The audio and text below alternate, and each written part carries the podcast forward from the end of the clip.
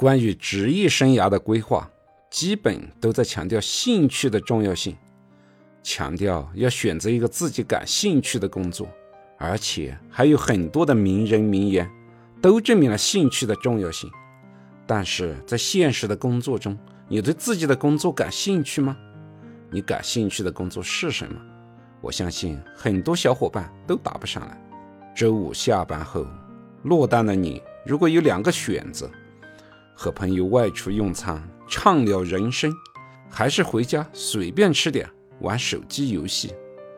如果是回家玩游戏对你更有吸引力，那一定是你对游戏更有兴趣；而外出用餐聊天，你会觉得很无聊。而其他的人选择可能正好相反。为什么会有这样的选择？是什么决定了你对这项东西感兴趣，而对另一项又不感兴趣？我们先来看一下兴趣是如何产生的。兴趣产生的前提就是某个外部条件刺激我们的神经，产生多巴胺。多巴胺这种化学物质会刺激你的脑细胞，给你传递亢奋、喜悦的感受，并导致这种行为的重复发生。这种行为。也被称为大脑的奖赏机制，也叫奖赏效应。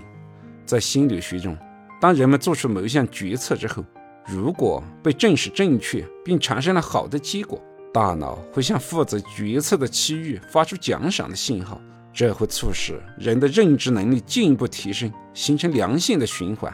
这种就是奖赏效应。在工作中不断的获得奖赏，可以提升个人的喜悦、兴奋。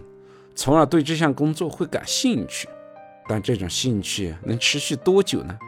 能成为自己长期工作和事业的兴趣吗？我们再来看一个实验：行为主义者斯金纳做了个斯金纳箱，用小白鼠做实验，将一只很饿的小白鼠放入斯金纳箱中，一开始一按按钮就可以掉落食物，后来逐渐降低到每间隔一分钟按下按钮。可以掉落食物。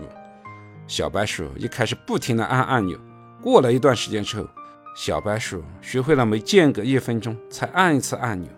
在第二个实验中，采取随机掉落食物，结果小白鼠就会不停的去按按钮，直到小白鼠精疲力尽为止。可见，对于按按钮获得食物的这个工作，第二个实验的随机掉落食物对小白鼠更具有吸引力。这种叫做随机奖赏效应。随机奖赏来源于贪婪的本性。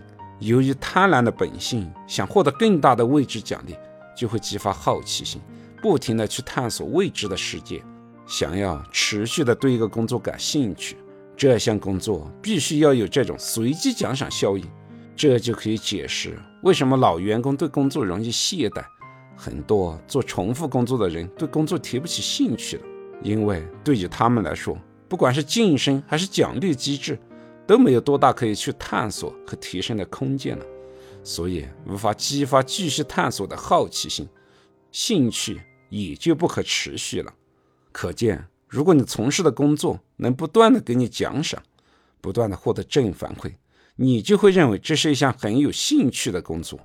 如果在工作中还能不断的得到随机奖赏，就可能持续激发你的兴趣。作为团队的领导来说，也是这样，要在工作中能够看到员工的成果，并及时的、经常性的给予嘉奖，以提升员工对工作的兴趣。还要做好员工的晋升、额外奖励的机制，甚至画大饼，让员工保持持续的兴趣。选择什么样的工作更容易获得奖赏？我们下期接着聊，欢迎点击订阅，及时获得节目的更新。感谢您的聆听，顺慈财宝，下期再见。